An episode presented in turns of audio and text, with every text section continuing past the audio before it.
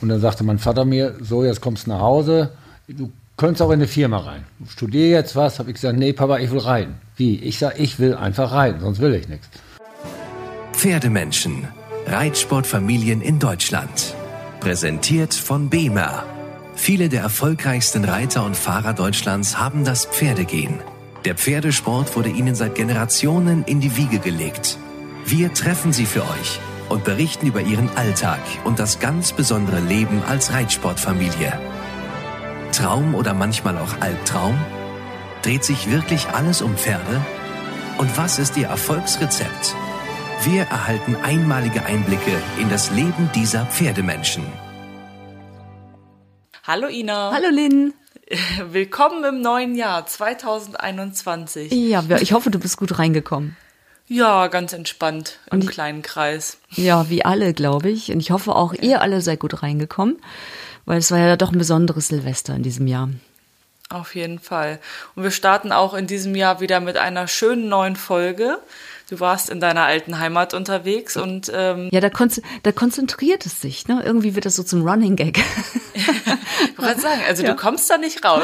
nee, aber da ist ja auch die Hochburg der Pferdezucht. Und nicht nur äh, der Pferdezucht, sondern diesmal geht es sogar auch noch um Zubehör. Ich denke, der Name der Familie wird sehr vielen Leuten sofort bekannt sein. Und zwar warst du bei Familie Böckmann. Ja, genau. Ich habe mich getroffen ähm, dort auf der Deckstation, also beim Reitstall. Und wir saßen im Casino mit Blick auf die Reitbahn und da war auch mächtig was los. Also junge Pferde wurden da alle gerade gearbeitet. Und dann, wir saßen aber im warmen Casino zusammen mit Gilbert Böckmann. Gilbert Böckmann leitet da ja die, ähm, die Pferdeseite der Familie, also quasi ist verantwortlich für die Deckstation und auch für die, für die Pferde und die Reitpferde.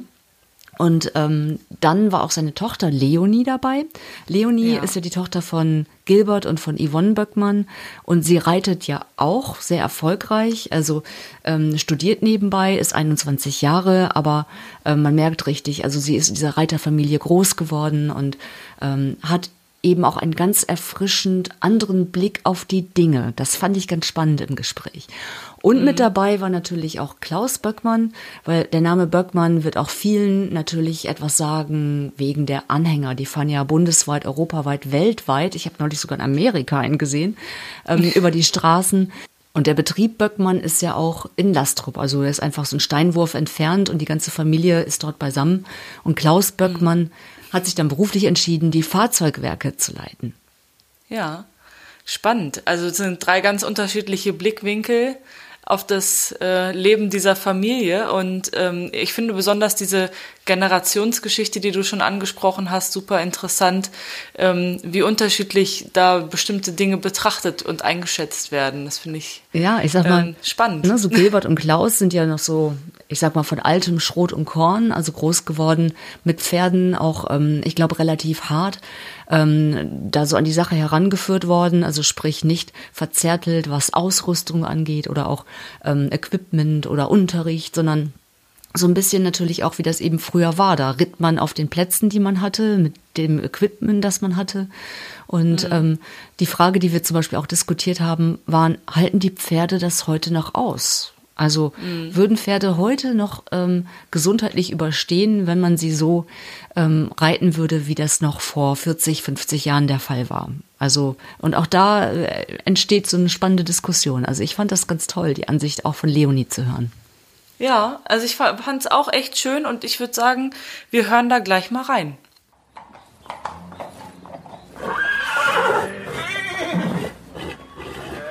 Vielen, vielen Dank, dass ich gleich im neuen Jahr euch besuchen darf. Unsere Serie heißt ja Pferdemenschen, Reiterfamilien in Deutschland. Und ich glaube, das ist bei euch der Fall. Seit, seit vielen Generationen ähm, ja, ist der Reitsport im Grunde euer, eure Lebensgrundlage. Vielleicht stellt ihr euch einfach alle mal kurz vor und sagt auch, ähm, was ihr macht. Ja, wenn ich anfange, als der ältere von uns beiden, mein Name ist Klaus Böckmann und ich bin Geschäftsführer bei den Fahrzeugwerken Böckmann.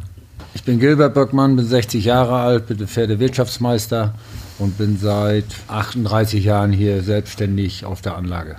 Ich bin Leonie Böckmann, ich bin Studentin und äh, aktive Reiterin hier am Stall ähm, meiner Pferde und Nutzerin besagter Anhänger, auch immer mal wieder. Und ähm, vielleicht ja, erzählt ihr einfach mal, wie alles begonnen hat aus eurer Sicht. Euer Vater hat ja eine große Rolle gespielt. Er war ja auch Reiter, Züchter und auch zuständig im Anhängerbetrieb, also hat das ganze Unternehmen mit aufgebaut. Ja, das Unternehmen ist äh, gegründet worden 1956. Da war ähm, Vater Mitte 20, hatte seinen ähm, Meistertitel gemacht im Bereich Hufbeschlag. Da auch äh, die Affinität vielleicht zum Pferd. Äh, das Pferd war ja in der Landwirtschaft immer noch, damals noch in den 60ern stark vertreten. Ähm, und äh, hat aber auch rechtzeitig erkannt, dass ähm, das Pferd als, als Landwirtschaftspferd alleine es äh, vielleicht als Zukunftsgeschäftszweck äh, nicht ausreichen würde, hat dann parallel Gitterräder gebaut. Es wurden Milchwagen repariert, es wurden äh, normale landwirtschaftliche Anhänger gebaut. Weil zu seiner Zeit äh, fuhr man ja noch eher mit der Eisenbahn zu größeren Turnieren oder man ritt einfach hin, vermutlich. Richtig, also wir kennen noch von den, als wir mit den Ponys anfingen, dass äh, ein großer Trecker angespannt wurde. Da wurde ein großer Planwagen dahinter gepackt und dann kamen die Ponys drauf mit Strohballen und den Trensen, Sättel oftmals gab es noch gar nicht, also wurde ohne Sättel geritten und dann fuhr man auf die, in, in den Nachbarort, 5, 6, 7, 10 Kilometer weit. Und dann wurde dort mit den Ponys die Disziplin geritten, LPO und ähm, äh, Verbandsvorschriften waren noch nicht so up to date. Es war alles etwas lockerer. Ja, und dann wurden die Ponys abends wieder aufgeladen und äh, die Kinder auf den LKW und der Chauffeur, hätte ich fast gesagt, der Fahrer auf dem Trecker und da fuhr man wieder nach Hause. Ja, Leonie, wenn man das heute vergleicht, äh, vorstellbar, dass du ohne Sattel aufs Turnier gehen würdest? Nee, äh, ich würde sagen, das ist für mich sehr schwer vorzustellen. So habe ich die Geschichte auch noch nie gehört. Heute kann ich nur als Beispiel sagen, dass bei uns am Stall der Streit ausbricht, wenn unser beliebter Zwei-Pferde-LKW für den großen Komfort nicht zur Hand steht und man äh, dann sich mit dem doch etwas älteren, vielleicht vor zwei Monaten hier angekommenen Gerät ähm, zufrieden geben muss. Ähm, ja, ich würde auch sagen, dass die Pferde das heute alle nicht mehr mitmachen würden. Man behandelt sie jetzt eher wie äh, persönliche Haustiere, die öfter bepampert werden von allen Seiten als wir selbst. Ja, wie rohe Eier fast, ne? Verletzungsgefahr ja. und ähm, unvorstellbar, irgendwie sieben Kilometer in den Nachbarort zu reiten. Die meisten Pferde im Gelände würden wahrscheinlich einer gar nicht ankommen lassen heutzutage. Ja, also mit vielen meiner Pferde gehe ich aus Risiko gar nicht in den Wald. Weil ja. auch gerade die Hengste, sobald sie ein freies Pferd auf der Wiese sehen, denken, oh, jetzt wäre doch mal die Freiheit ausgebrochen. Also für, für mich nicht vorstellbar, wie das früher so funktioniert hat. Haben sich die Pferde so verändert oder wir im Kopf uns verändert? Der Mensch hat sich verändert, wenn, ja. du, wenn du mich fragst. Das Pferd heute wird vertütschelt. So, wir haben keine schlechten Böden mehr. Immer, da muss das gepflegt sein, muss immer gerade gemacht werden. Deswegen reite ich viel mit meinen jungen Pferden oder mit den Pferden, wenn es geht, auf Rennbahn, wo auch anderer Boden ist, wo krummer Boden ist. Und wenn sie es nicht üben, äh, dann können sie es auch nicht schweren Boden reiten. Ja, ich meine, so tolle Erbeflugsysteme, ja, und ähm, keine staubige Halle mehr, wie wir sie vielleicht auch noch kennen, sondern alles ist natürlich immer optimal, ideal, um Verletzungen auch zu vermeiden. Und das hat sicherlich dann. Hat sich sehr geändert. Ich würde aber sagen, dass sich Pferde auch verändert haben, weil ich interessanterweise mit vielen Reitern und Trainern, die ich auf Turnieren treffe, eine fast Studie äh, angefangen habe, wie es sein kann, dass ich immer, immer mehr Pferde im, im Laufe meiner Karriere als Reiter treffe, die zum Beispiel Angst haben vor anderen Pferden, die umdrehen. Ich finde, dass diese Zahl sich jedes Jahr so vergrößert hat. Und, äh, da Woran liegt das? Dadurch, ja, da hatte ich ein paar Gespräche.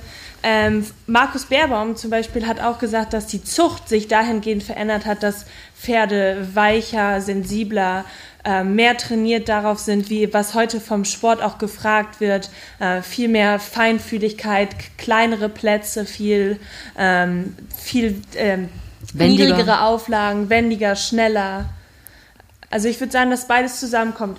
Und ähm, ja, nur wenn man das jetzt mal überlegt, wenn man nicht die Wahl hat und wenn man zum Beispiel ein junges Pferd auf einem Platz hat, wo es keine Halle gibt, keinen richtigen Reitplatz, der muss trotzdem angeritten werden.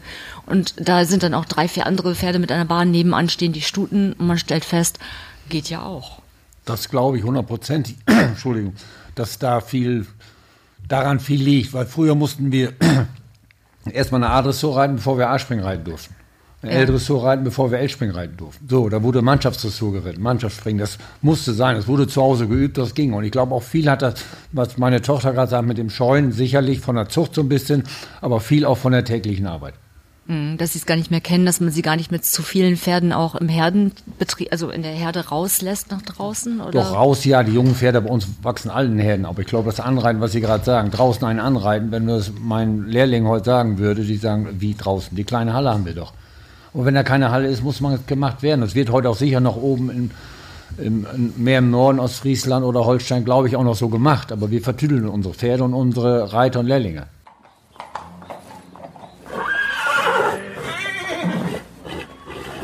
Und jetzt Promotipp. Gilbert, ähm, eine Frage. BEMA unterstützt ja auch unseren Podcast, das BEMA Horse Set. Gibt es das auch bei euch im Stall? Gibt es auf jeden Fall, da sind wir auch von begeistert. Ich war erst, dann, als wir uns vorgestellt wurde, das Teil, habe ich gesagt, nee, was will ich, soll ich mit dem? Bringt doch nichts, diesen Magnet. Shit.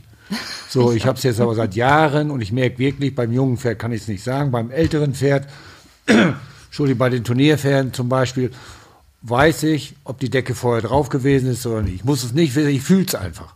Wenn wir früher eine Viertelstunde Schritt geritten, ist das Gefühl genauso. Wenn ich jetzt die Decke drauf habe, kann ich antraben. Ich weiß, als wenn ich eine Viertelstunde Schritt geritten habe. So ein Unterschied ist das doch. Wahnsinn. Man merkt's.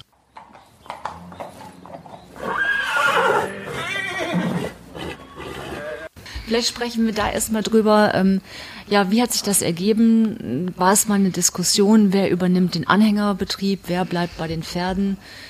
Ja, das ist, äh, hat sich vieles hat sich ergeben, je nachdem auch wer äh, welche Fähigkeiten hat. Also mein Bruder Gilbert ist tatsächlich besser aufgehoben als ich, also von da hatte sich das schon ganz schnell erledigt, dass Reitsport sicherlich nicht meine Zukunftsperspektive war. Ähm, und dadurch, dass ich Maschinenbau studiert habe und äh, so ein bisschen technikaffin bin, äh, wächst man in einem, Familienunternehmen auch so rein. Man kommt ja von Kindesbeinen mit dem Unternehmen in Kontakt. Äh, man ist als Kind in der Werkstatt, äh, sieht das Ganze, wächst damit hoch und ähm, so ergibt sich einiges auch. Gilbert, vielleicht sagst du noch mal so ein bisschen mehr zu dir, was deine täglichen Aufgaben sind, weil du kümmerst dich ja hier um den Reitbetrieb. Ja, der Reitbetrieb, das ist eine Anlage, wir haben vier Hallen zwei große Reithallen, zwei kleine Hallen. Das ganze Areal mit, dem, äh, mit den Weiden umzu ist 44 Hektar. Ich bin hier mit 14 Mitarbeitern, davon sind drei Lehrlinge. Wir haben eine Seite die Deckstation, eine Seite hier ein Turnier-Ausbildungsstall. Die Dressurhalle haben wir vermietet oder verpachtet schon seit drei, vier Jahren an Antonio de Valle. Das ist ein portugiesischer äh, Nationenpreisreiter, aber Dressur. Und das ergänzt sich eigentlich sehr gut bei uns. Ja, ähm, hattest du eine Wahl? Ich hatte eine Wahl. Ich sollte, eigentlich habe ich äh, meine Lehre gemacht als Bereiter am DOKR. Und dann sagte mein Vater mir, so, jetzt kommst du nach Hause, du könntest auch in eine Firma rein. Studiere jetzt was, habe ich gesagt, nee, Papa, ich will reiten. Wie? Ich sage, ich will einfach reiten, sonst will ich nichts. Dann bin ich von da aus vom DOKR, die wollten mich auch übernehmen damals schon. Dann bin ich zu Peter Weinberg, Stall Behrens gegangen, habe da drei Jahre gearbeitet oder zweieinhalb Jahre gearbeitet. Dann bin ich wieder nach Warndorf, habe meinen Reitlehrer gemacht und dann war ich 24 und bin hier zu Hause, hatte mein Vater eine Anlage gebaut, eine Halle gebaut, einen Stall, bin da angefangen. Ja. dann war mein Bruder Tönne noch am Studieren. Dann habe ich die erste Zeit die Hengste ein bisschen mitgemacht. Und dann bin ich angefangen zu reiten und mein Bruder Antonius hat die Deckstation gemacht. Mhm. Und das war immer klar, auch bei dir, Klaus?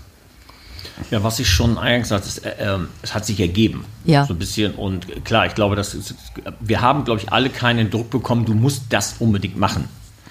Ähm, aber äh, die äh, elterliche Generation war sicherlich auch vielleicht eine sehr starke Respektgeneration, ähm, wo ein, ich will nicht sagen Druck, aber schon eine gewisse Erwartungshaltung vielleicht da war. Was vielleicht nicht typisch ist, ähm, bei uns, dass dieses Thema, der Erstgeborene muss das machen, der Zweite das, der Dritte das. Also wir haben da, glaube ich, schon so ein bisschen unseren Neigungen und Talenten nach uns entscheiden dürfen, das glaube ich schon. Und Leonie, wie war es bei dir? Musstest du jemals gezwungen werden, in den Stall zu gehen?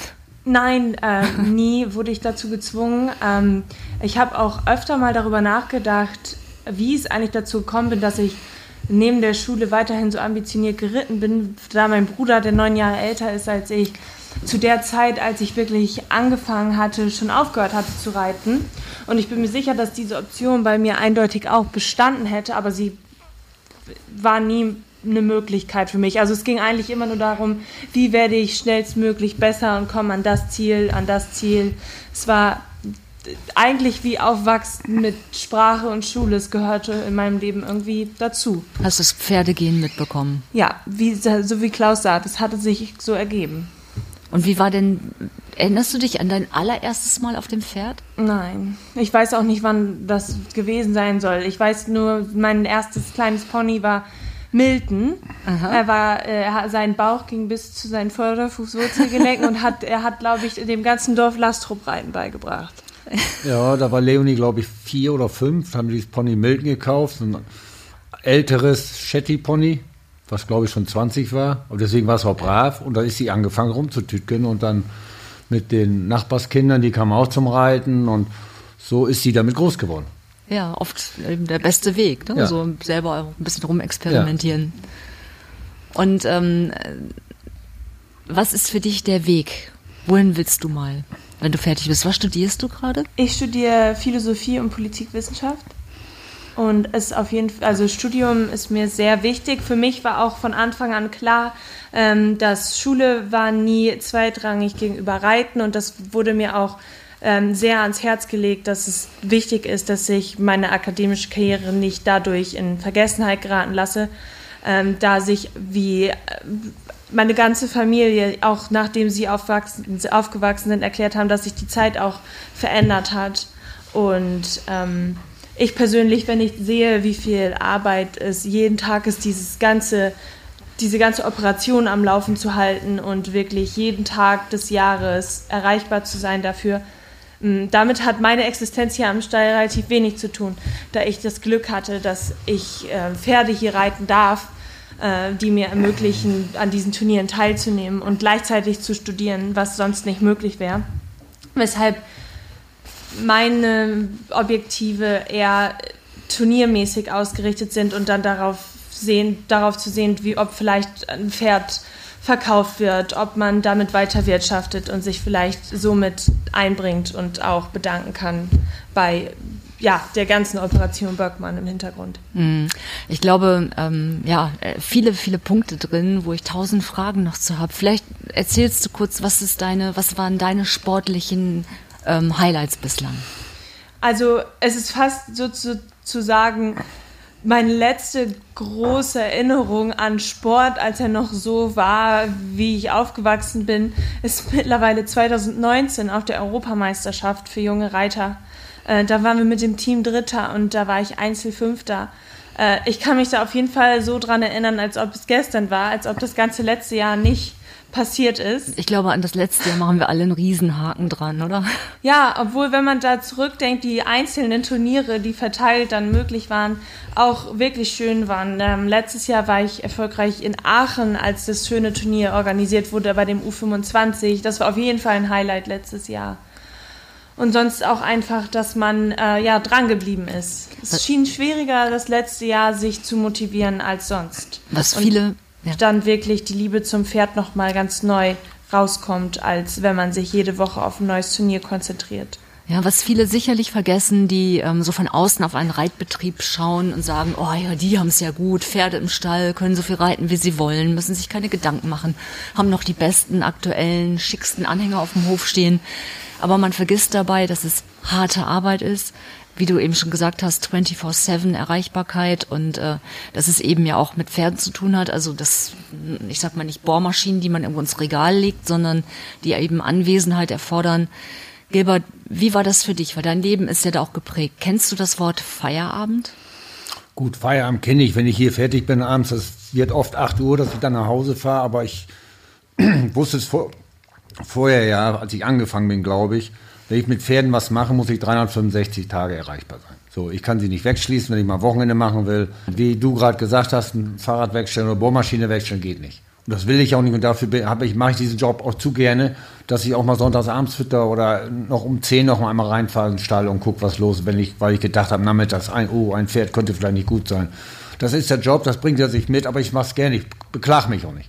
In diesem Podcast haben wir begrenzt Zeit. Ähm, wenn wir jetzt über deine sportlichen Erfolge reden, würde das wahrscheinlich den Rahmen sprengen. Aber vielleicht sagst auch du kurz so deine absoluten Highlights deiner Reiterkarriere. Oh, das ist jetzt auch schon ein bisschen länger her. Ich bin jetzt 60 geworden letztes Jahr. Sportlichen Highlights war sicher für mich Aachen. Aachen war ich großen Preis platziert mit einer selbst ausgebildeten Studienhof aus Göll.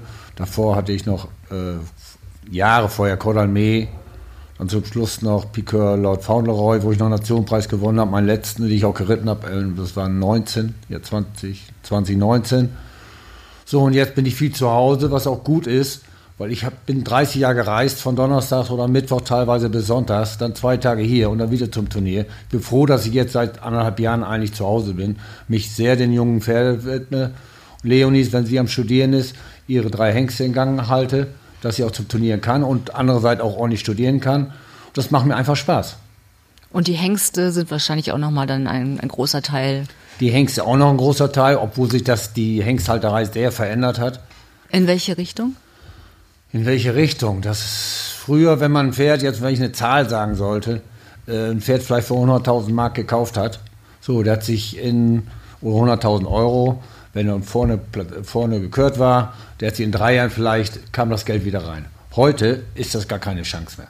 Die Preise sind so hinauf nach oben gegangen und die ganze Züchterschaft hat sich auch geändert. Sind mehr Privatleute geworden statt eben so die großen Züchter oder?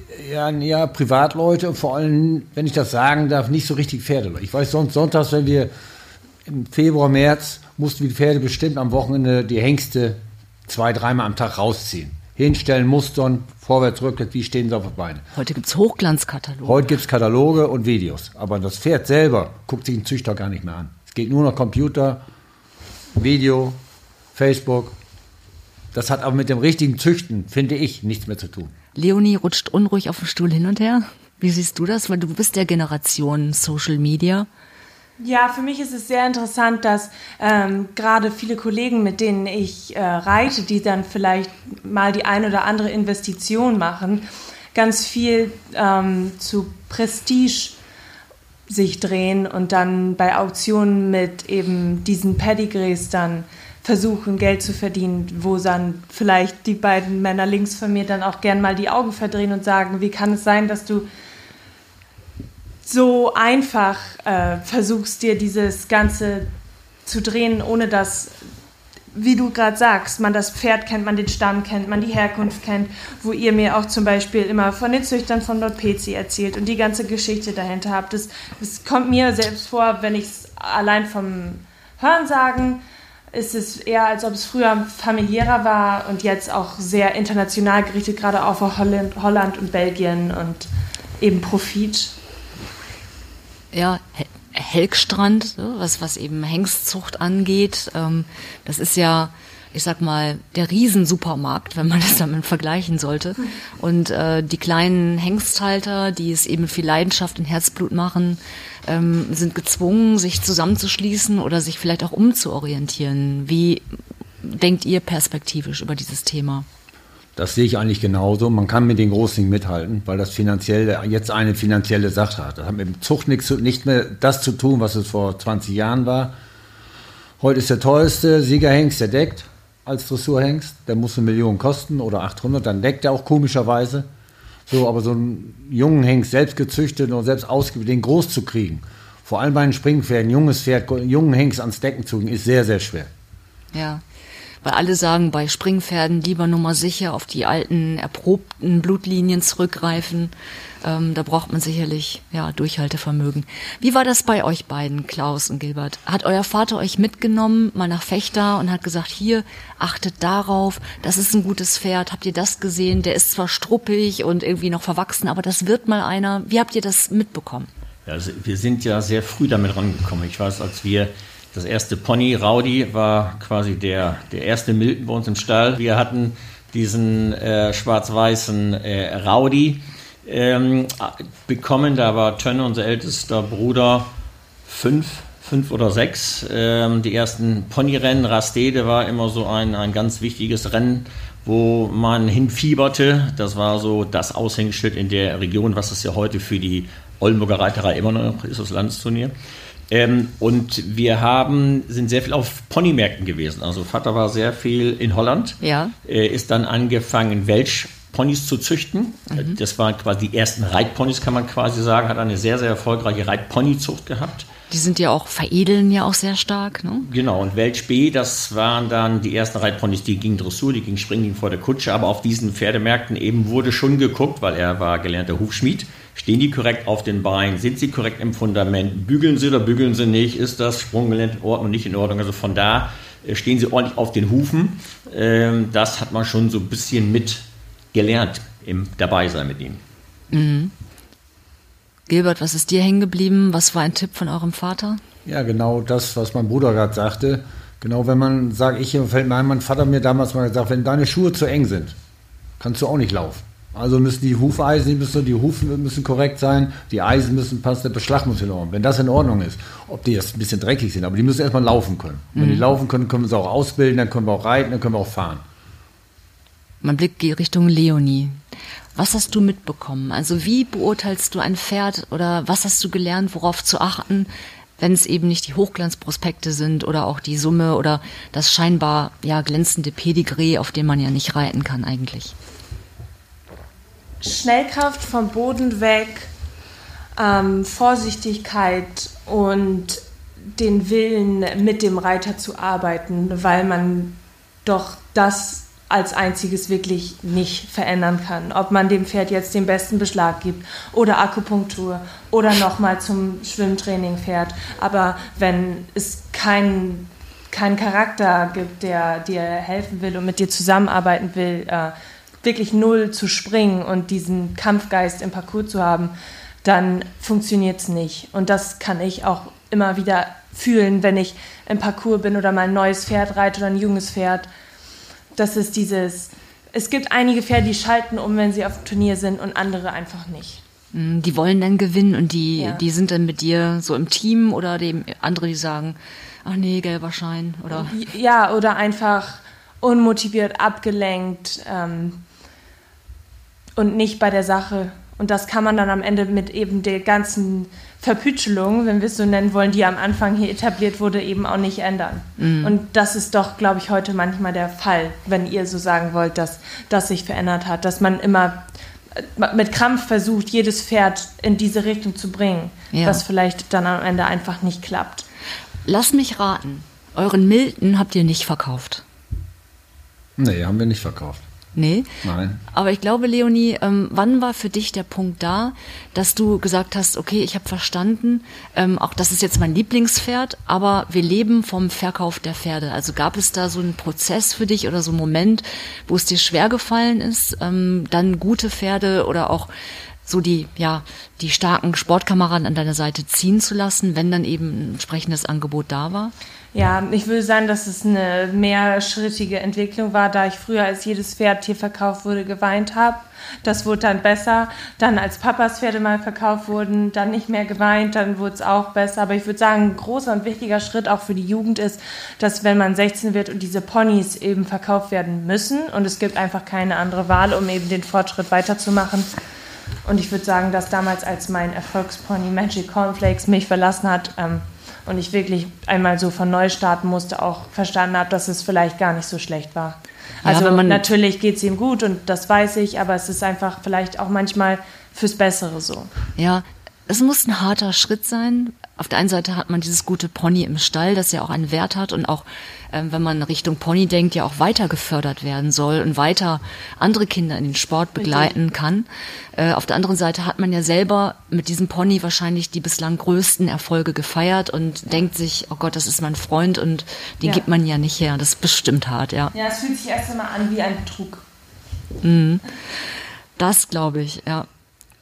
Ähm, wie hat sich aus eurer Sicht das Thema Hengsthaltung entwickelt, also die Körung der Hengste. Das wird ja viel diskutiert. Ähm, es wird immer deutlicher, dass das, was man da beim Freispringen sieht, ähm, nicht unbedingt die Wahrheit ist bei diesen jungen Kerlen. Und ich erinnere mich, Gilbert, wir hatten ja schon mal bei der Serie Stempelhengste über Cordalmé gesprochen und da hast du mir gesagt, Mensch, beim Freispringen, so, der sprang immer nur so hoch wie nötig. Und der war jetzt nicht irgendwie ein Pferd, das glänzt. Und auch die ersten Jahre in der Turnierkarriere hing immer mal wieder ein Bein und, ne, und er wurde erst im Laufe der Jahre richtig gut. Also, ähm, wie seht ihr diese aktuelle Diskussion um die Körung, dass man die nach hinten legt? Meiner Meinung ist, das habe ich schon vor zehn Jahren, glaube ich, gesagt,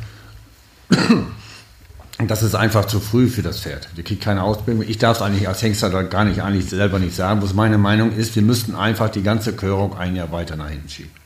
Dass das Pferd ausgebildet werden kann, dass dann auch unterm Sattelkören Ende dreieck, dann werden sie viel, wenn man das im Herbst macht. Und für die Aufzucht, für die Gesundheit des Pferdes, ich glaube, dass der Weg geht da auch hin. Es dauert vielleicht noch ein paar Jahre und auch die Körung, glaube ich, meine Meinung, wir haben jetzt noch in jedem Verband eine Körung, dass wir in spätestens fünf oder acht Jahren gibt es, glaube ich, noch zwei Körungen. Eine in Süddeutschland, eine in Norddeutschland und dann hat sich das.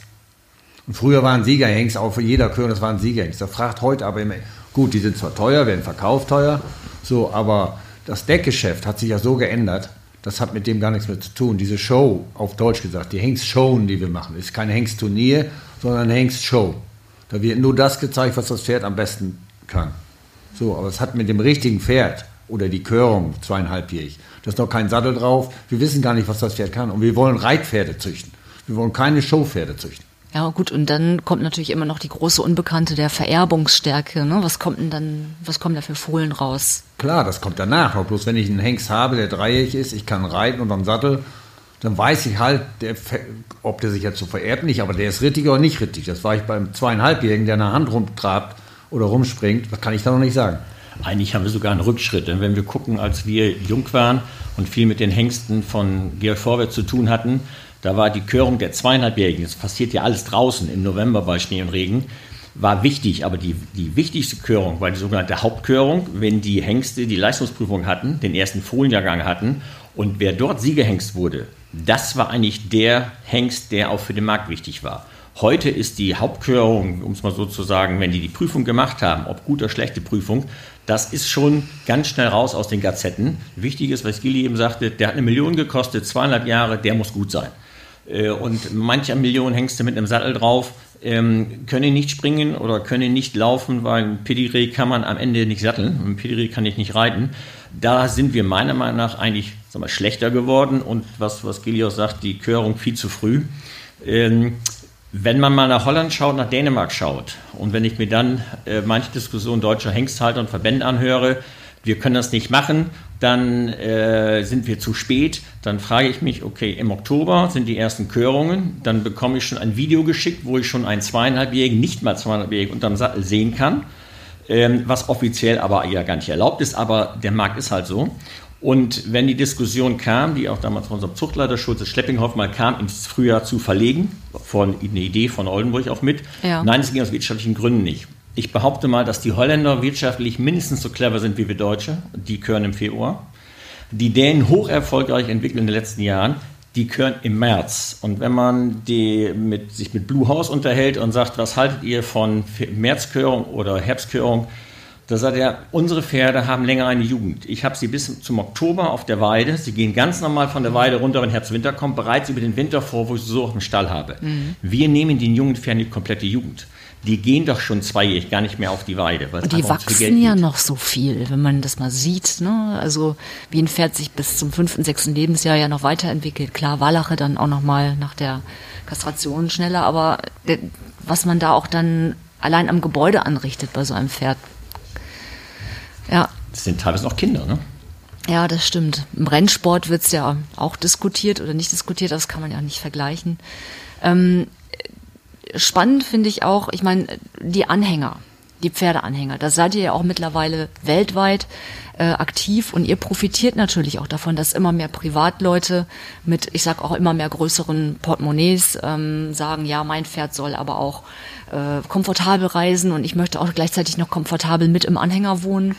Ähm, wie ist da die Entwicklung aus deiner Sicht? Und zweite Frage dazu, stimmt ihr euch auch ab miteinander? Also redet ihr miteinander, Leonie, dass du sagst, Mensch, das wäre doch mal eine super Entwicklung oder Gilbert, dass du sagst hier, das wäre artgerechter. Gibt es da Austausch zwischen euch bei der Produktentwicklung?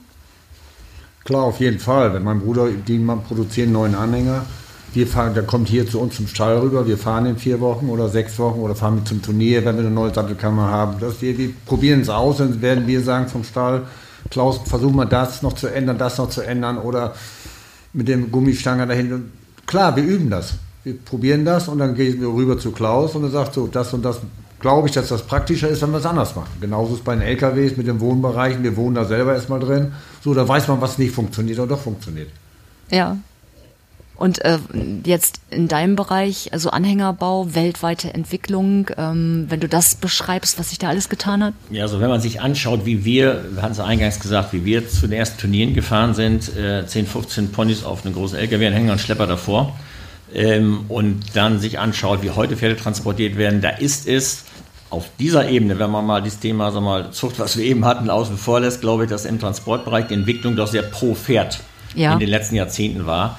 Ähm, nachdem nun die Eisenbahn und der Trecker nicht mehr da war, wurde mit dem Anhänger transportiert. Was war das für ein Anhänger? Das war ein Anhänger, wo wir normalerweise Kühe drauf fuhren. Da gab es kein Verdeck, kein gar nichts, das Pferd schaute vorne drüber weg. Dann kamen die ersten Verdecke. Ähm, es gab aber keine Sattelkammer, es gab keine vernünftigen Türen. Wir krabbelten über die Hinterklappe, um an die Pferde vorne zu kommen, weil es war ein Vieranhänger. Es war eng, es war dunkel und das Ganze im Vergleich zu heute ist viel, viel mehr pro Pferd, wo man doch schon schaut, äh, von der Belüftung her, von der Klimatisierung her, äh, von, vom Licht her, stört das Licht, stört das Licht das Pferd, ja oder nein. Dazu äh, neben dem Komfort fürs Pferd, Komfort für den Reiter, was früher nie ein Thema war. Da war in dem sagen wir, Daimler-8 der Kofferraum. Da lag das ganze Zeugs drin und was nicht passte, kam auf den Rücksitz. Äh, das Auto stank auch sein Leben lang nach Pferd, auf Deutsch gesagt.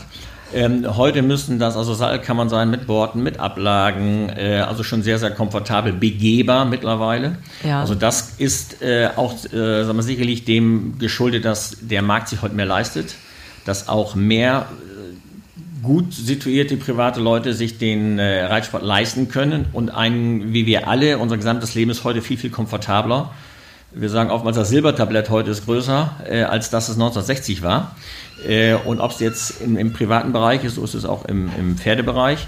Äh, die Zugfahrzeuge sind größer geworden. SUVs war ein großes Thema. Als die ersten Geländewagen kamen, konnten wir auch größere Anhänger bauen. Das wäre mit einem Daimler Strich 8 nicht gegangen. Und was Gilbert sagte eben, die Lkw-Situation wäre vor 30, 40 Jahren sogar nicht vorstellbar gewesen. Auch wiederum, weil der Sport so professionalisiert wurde und so viel unterwegs ist, dass der LKW für viele Reiter und Pfleger quasi die Heimstätte für 40 Wochenende ist im Jahr. Ist das auch die Anforderung der Reiter geworden, dass sie sagen, okay, das Pferd, das wir kaufen, muss jetzt und sofort funktionieren, muss komfortabel sein. Also ähm, nicht mehr diese Zeit, wo man mit so einem Pferd mal durch muss, wo es dann nicht läuft oder wo man das Gefühl hat, oh Gott, ja, der klemmt links und rechts oder äh, das, man, bringt man die Geduld noch mit oder muss gleich das perfekte Endprodukt im Stall stehen? Wenn es geht, der Markt hat sich heute so geändert, was, grade, was du gerade gesagt hast. Ich sage immer, will keiner mehr schwitzen. Junges Pferd auf keinen Fall. Die kommen, die meisten Kunden, viele haben wir auch aus dem Ausland, die wollen sich draufsetzen, wie ein Auto anmachen, angaloppieren links und rechts, springen, fertig. Und zum Turnier fahren.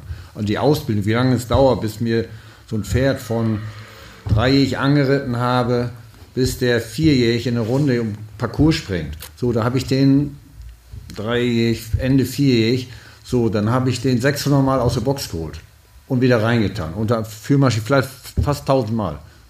Bis und, der äh, nachher wahrscheinlich ein einiges geht. zerlegt bis dahin an Material.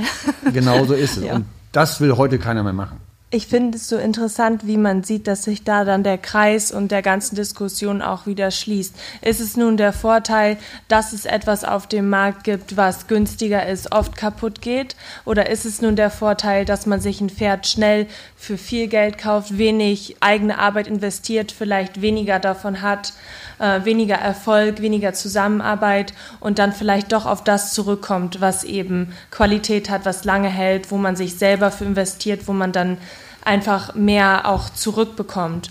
Und man sieht, wie von, von Anhänger- oder Lkw-Produktion bis hin zu Reitsport und Zucht, dass am Ende dann die ganze Entwicklung doch wieder im Klang miteinander sich entwickelt. Ja, ähm, dazu mal auch eine Frage in Richtung Sport. Weil oft ist es ja so, dass bei der Children's Tour, da sind dann Kinder von Eltern, wo es nicht gerade klemmt und reinregnet. Ähm, die haben dann gutes Pferdematerial, ich sage jetzt mal bewusst Pferdematerial Und die reiten die oft auch gar nicht selber, sondern äh, kommen dann so zwei, drei Tage die Woche drauf. Profis sitzen drauf und dann starten sie am Wochenende, reiten Turniere, sind auch erfolgreich und ähm, haben plötzlich dann die Einladung vom Bundestrainer, mal zu einer Sichtung vorbeizukommen. Ist das ein normaler Weg? Weil man denkt ja immer noch so ein bisschen romantisch verklärt, illusorisch Ne, dass man eigentlich, so wie du, Leonie, von der Pike auf äh, mit Ponys anfängt, äh, Landturniere, sich das erarbeitet, irgendwo auch alles festigt und damit langsam reinwächst und dann auch natürlich erfolgreich wird. Ähm, wie seht ihr das? Also ist es das Geschäft, muss man es akzeptieren und ist da auch das Geld? Oder geht die Reiterei im Kern so ein Stück verloren? Ich würde auf jeden Fall sagen, dass es mittlerweile ein legitimer Weg ist da ich selbst in vielen Konflikten mit mir und dem Umfeld, in dem ich da aufgewachsen bin, war. Aber am Ende stellt sich doch heraus, dass egal wie viel Geld man im Moment investiert, ist Reitsport so unfair und immer wieder auf die Probe stellend, dass am Ende derjenige, der in einem Top-Level reitet, ähm, so viel selbst gearbeitet haben muss, wie jemand anders. Egal, ob er, wenn er nun mehr Geld investiert hat und es schneller gemacht hat oder mehr Pferde im Stall hat, die höher springen, schneller sind, ist es so, dass jeder, der am Ende oben steht, seine eigene Geschichte von Leid hat, die man ihm auch nicht wegnehmen darf. Hm. Ich sehe es ein bisschen anders so. Früher, was Sie vorhin schon mal gesagt haben, mussten wir A-Dressur reiten, A-Spring reiten. So, das fällt heute schon mal flach. Entweder ich bin die Eltern, also Dressurreiter, Springreiter. Das gibt schon mal die beiden Seiten. Ja. So, dann wird angefangen als Pony, dann vielleicht Deutsche Meister, genau was ihr grad, du gerade gesagt hast. So, dann klappt es nachher nicht, bei den Schildern geht es vielleicht noch, bei, bei den äh, Junioren geht es dann nicht mehr, dann klappt es nicht mehr, dann ist der Trainer schuld, der Reiter schuld, äh, das Pferd schuld, das Futter schuld, aber das ist der Reiter selber, die Ausbildung. Und das ist das größte Problem, finde ich, dass das falsch gemacht Wir mussten früher ein junges Pferd reiten, das können die meisten heute gar nicht mehr. Und die Schild, im Schildernsport erfolgreich waren oder Juniorensport, über die Hälfte siehst du als Senior nicht wieder, weil die einfach keinen Spaß haben, weil die auch nicht weiterkommen. Weil ich, klar brauche ich ein gutes ein Top-Pferd, wo ich da oben mit rüber reiten kann, 1,60 Meter. Bloß ich muss es auch reiten können. Und das geht nur mit Geld, geht's nicht. Mhm. Aber jemand wie ich hat natürlich auch den Vorteil, permanente Unterstützung von jemandem zu haben, der Ahnung von äh, dem Anhänger und dem LKW, von dem Pferd, von der Reise dahin, von dem jungen Pferd, vom Springpferd, vom Dressurpferd, quasi das ganze Paket hat. Aber, Aber wenn, dir, bei dir würde ich auch unterstellen oder dir sagen, ja. das hat alles eine hohe Kontinuität. Heutzutage gibt es ja viele, die eben, sobald es mal klemmt oder sobald man mal Schwierigkeiten hat bei dem einen Trainer, dann wandert man weiter zum nächsten Trainer, ungeachtet der Kilometer und des Aufwands, weil man dann glaubt, der nächste Messias sitzt ein Dorf weiter. Ähm, also dieses Thema einfach mal durchhalten ja. und, und dabei bleiben. Auf jeden Fall würde ich aber da behaupten, dass es für mich in diesem Zusammenhang deutlich einfacher ist, weil ich weiß, dass jeder, auf den ich zurückkomme in meinem Umfeld, äh, mir da etwas sagen kann, wo er mehr von weiß als ich. Aber gerade jemand, der nicht aus einer Reiterfamilie kommt und sich diese Arbeit auf sich nimmt, hat schon mal eine viel größere Gro Grundinvestition in das Ganze, weniger Vertrauen und wird heutzutage vielleicht auch mehr ausgenutzt weshalb ich es manchmal unfair finde, wenn man es so einseitig sieht und sagt, oh ja, es wird allem anderen die Schuld gegeben, weil am Ende hat man ja, was man teilt, ist ja die Liebe zum Sport. Und es gibt viele Wege, die zu diesem Ziel führen. Und wenn man doch davon überzeugt ist, dass das so vielleicht funktioniert und man besonders ehrgeizig ist und die Möglichkeit dazu hat, dann vergelte ich es auch nicht, weil wenn jemand auch Pferde gut behandelt, Pferde liebt und dem Sport beitragen will, dann ist niemand, der dabei ist, schlecht für irgendwelche Weiterentwicklung, egal ob es für Investitionen in Technik oder Reitsport ist. Unterhaltet ihr euch da manchmal drüber? Also wenn du mit deinen, mit deinen Reiterkolleginnen unterwegs bist und Kollegen bei den Junioren, ähm, sind das manchmal Themen, über die ihr diskutiert abends? Auf jeden Fall. Ich war auch vier Monate mal äh, für den Reitsport in Amerika, in Wellington und habe da gerade auch noch mal ein ganz anderes System kennengelernt, wie man in den Reitsport kommt und was man durchläuft, bis man zum Beispiel ähm, springt oder welchen Trainer man wofür benutzt. Und es ist einfach ganz interessant äh, zu sehen, wie doch auch äh, verschiedene Sichtweisen kulturbeeinflusst sind. Wie ist da der Weg? der, da ist der Weg auf jeden Fall anders orientiert, da es viel weniger Menschen gibt, die mh, aus diesen, wie wir hier besprechen, traditionellen Pferdefamilien kommen. Und da gibt es natürlich gerade für Springreiter diesen traditionellen Weg, ähm, der auf Hunter und Equitation abzielt, wo bei jungen Menschen die Position auf dem Pferd äh, viel mehr gefördert wird als in Deutschland, was ich persönlich ganz toll finde, weil ähm, es einfach eine bestimmte Klassik diesem Sport gibt und einfach Ästhetik, die dazugehört, die hier vielleicht verloren geht, weil es wirklich immer nur darum geht, wie mache ich es dem Pferd perfekt, aber der Reiter manchmal vernachlässigt wird. Mm, ich würde auf jeden Fall sagen, dass ne? es dort reiterorientierter ist als hier. Spannend.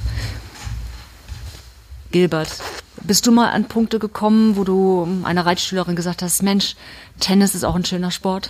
Ja, klar, auf jeden Fall wenn ich Unterricht gebe und versuche, denen das zu erklären, was ich vorhin schon mal gesagt habe, der, der Trainer ist schuld, das Auto ist schuld, der Anhänger ist schuld, das Futter ist schuld und immer wieder mit einer neuen Ausrede kommen, oder oh, das Gebiss ist schuld, dann sage ich, versuch doch was anderes. Du tust dem Pferd keinen Gefallen, tust dir keinen Gefallen, bist schlecht gelaunt.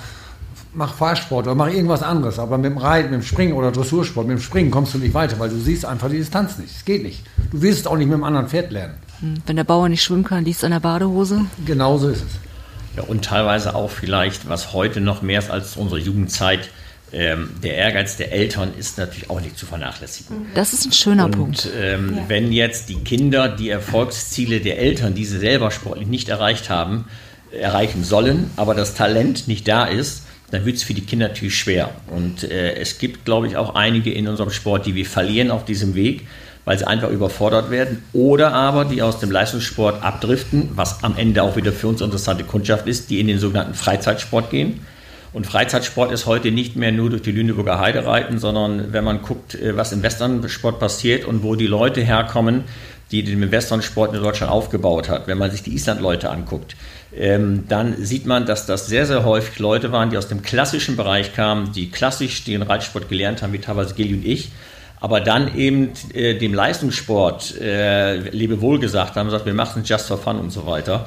Das ist ein Auffangbecken auch für viele, ich sag's mal, frustrierte Leistungssportler aus unserem klassischen System Dressur springen. Da landen Gott sei Dank viele. Da kann man auch die Jagdreiter mit einschließen, die ja das mit hoher Passion machen. Ja. Wenn man das mal so sieht, Niedersachsen-Meute, die Jagden, die sie da veranstalten, wie viel Herzblut da und wie viel Können auch da drin steckt. Ne? So einfach mal so eine Jagd zu reiten mit den Sprüngen. Die Passion ist teilweise sogar größer, um jetzt aber keinem auf die Füße zu treten aus, der, mal, aus, aus dem Spitzensport, weil der monetäre Gedanke, das Geld ist nicht da. Mhm. Also wenn ich mir den Spitzensport zu Springen angucke, ist sehr, sehr häufig ja auch dieses Thema, äh, was wir bei den Hengst eben auch hatten, was kostet heute ein Pferd, um der Spitze mitzumachen. Da geht es ja. um Leistung, um Erfolg, um weiter, weiter, weiter.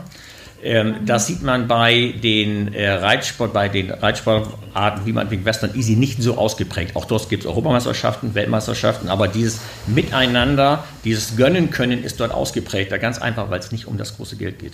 Leonie rutscht unruhig hin und her. Das ist auch das, was ich ja vorhin gesagt habe. Also dem würde ich voll zustimmen, dass gerade das letzte Jahr auch noch mehr rauskristallisiert hat, ähm, welche Nähe man doch zum Pferd hat, wenn man nicht jede Woche ähm, reist und von A nach B fährt und orientiert ist auf das nächste Ziel, sondern wenn man vielleicht auch einfach sich mehr Zeit nimmt, um mal wieder versuchen auszureiten, um mal sich selber darum zu kümmern und einfach zu Hause zur Ruhe zu kommen.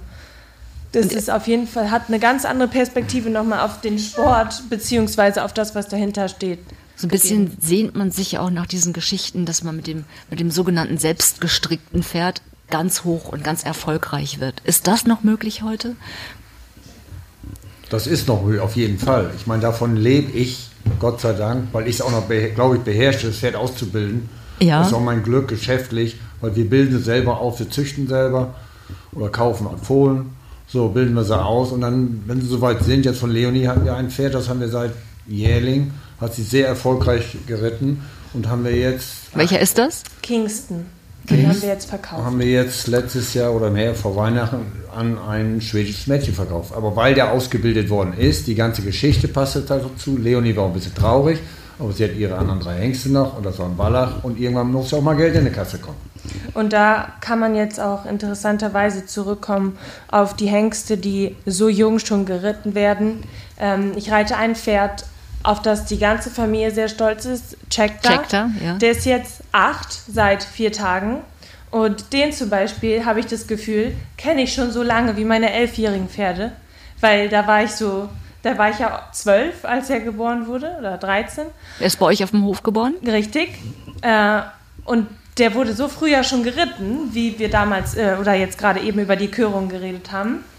Und äh, immer wenn ich nicht da bin, erzählt mein Pfleger mir, dass Papa dieses Pferd zuerst reiten will, weil er so toll geht, weil er so schön ist.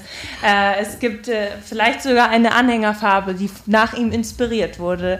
Also die ganze Familie liebt auf jeden Fall dieses Pferd und wenn er so sich weiter verhält, wie er das jetzt tut und ich vielleicht auch nochmal Reiten weiterentwickle und Papa genauso viel Spaß hat daran, zu Hause zu reiten, dann wäre das ein Pferd, wo ich auf jeden Fall die Perspektive damit sehen würde.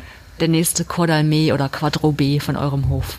Das könnte sein, weil die ersten sind jetzt hier seit vier Tagen. Die haben ja ein bisschen angeritten, jetzt im Frühjahr, letztes Jahr im Frühjahr und jetzt im Herbst angefangen zu springen. Das sieht verdammt gut aus. Spannend. Fast schon ein Schlusswort. Ähm, aber ich würde gerne jedem von euch noch einmal die Frage stellen, was würdet ihr machen, hättet ihr nicht mit dem Reitsport zu tun?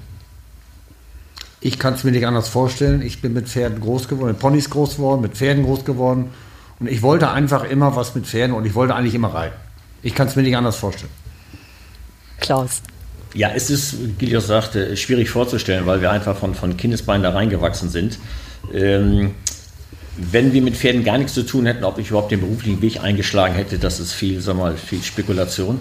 Ähm, am, am, Ende sind wir froh, ähm, dass, glaube ich, äh, der Weg so gelaufen ist, wie er, wie gelaufen ist dabei, dass über den Kontakt zum Pferd wir auch unser berufliches Umfeld gefunden haben, unsere Marktnische gefunden haben, äh, ob nun den Transport zu organisieren oder die Ausbildung der Pferde und den Handel und so weiter. Äh, am Ende dreht sich alles ums Pferd, das macht unheimlich Spaß. Ähm, jede Generation ist anders. Äh, die Generation von Leonie er sieht diesen Markt und erlebt diesen Markt völlig anders, wie wir ihn als also Kindeszeit erlebt haben dabei. Und er wird sich in den nächsten sagen wir, 20 Jahren noch komplett ändern. Ich glaube leider nicht zum Positiven hin. Der Markt wächst nicht mehr dabei. Es wird so viel Veränderung geben. Heute sind 95 Prozent äh, der Kids Mädels, die reiten. Wer bildet nachher noch aus? Wer reitet die Hengste noch? Wer macht die Arbeit? Was Gilly eben beschrieben hat mit den drei Vierjährigen. Warum sollen das denn Mädchen nicht können? Aber spannende Themen. Ja. Mädchen, sicherlich, ne, Mädchen sicherlich können es, aber es ist auch harte körperliche Arbeit.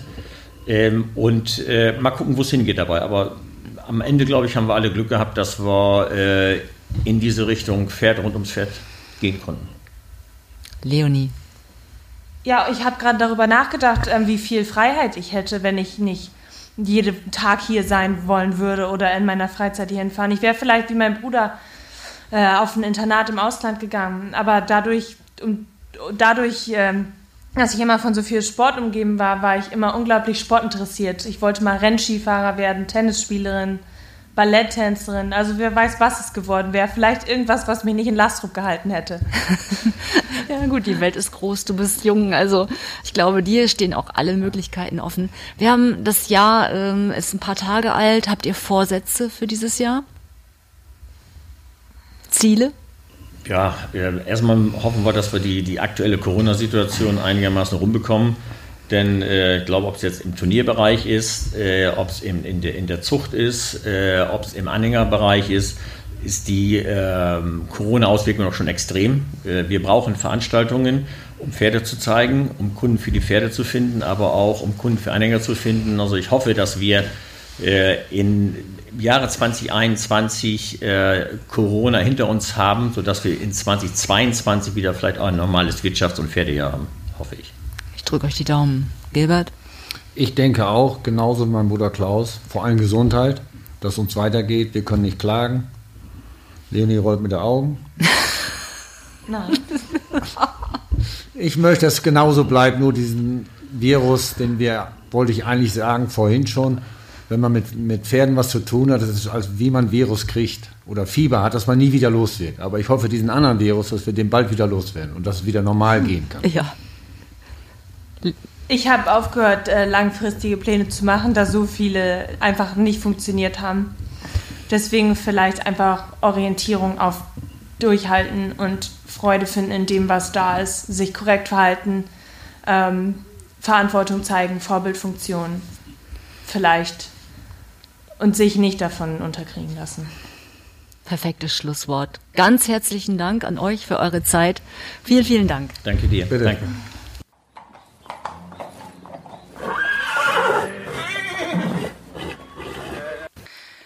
Ja, äh, spannend, witzig auch, wie Gilbert so ganz überzeugt seinem Vater nach seiner Ausbildung gesagt hat, dass er nur reiten will und fand Ja, ich echt, äh, fand ich echt gut. Aber ja, auch wie Klaus das dann beschrieben hat, dass sich das so entwickelt hat, ne? Die ähm, die Aufteilung ich bin- irgendwie.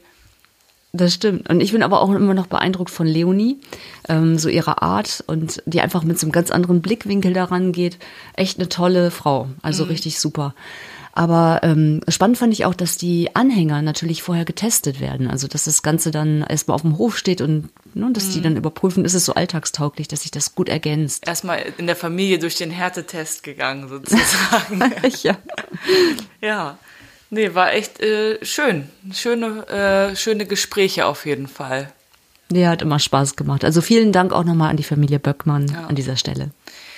Ja, Ina, und wo geht's nächstes Mal hin? Du bist wieder unterwegs Ja. gewesen. Du, wenn ich schon mal in der Heimat bin, während des Lockdowns, ja, nutze ich das gleich aus und ähm, reise ein bisschen weiter in Richtung ähm, Wesermarsch. Da ist die Familie so satt. Ja, das ist ja auch ein Name, bei dem man sofort an eine große Familie denkt. Genau, es ist auch eine große Familie, die halten dort zusammen, leben zusammen, ähm, wohnen auf dem Hof und sie alle eint auch das Pferdegehen natürlich, also über Reitsport, aber natürlich auch über die Zucht. Und ähm, ja, da freue ich mich schon sehr drauf. Also die haben auch bestimmt viel zu erzählen, viel erlebt und ja, und in 14 Tagen dann eine neue Folge mit der Familie Sosat. Ich bin auf jeden Fall gespannt. Bis dahin folgt unserem Podcast, abonniert uns auch bei Instagram und ähm, ja, erzählt all euren Freunden und Bekannten von diesem Podcast. Genau, vielen Dank dafür. Bis dann. Tschüss. Tschüss. Pferdemenschen. Reitsportfamilien in Deutschland.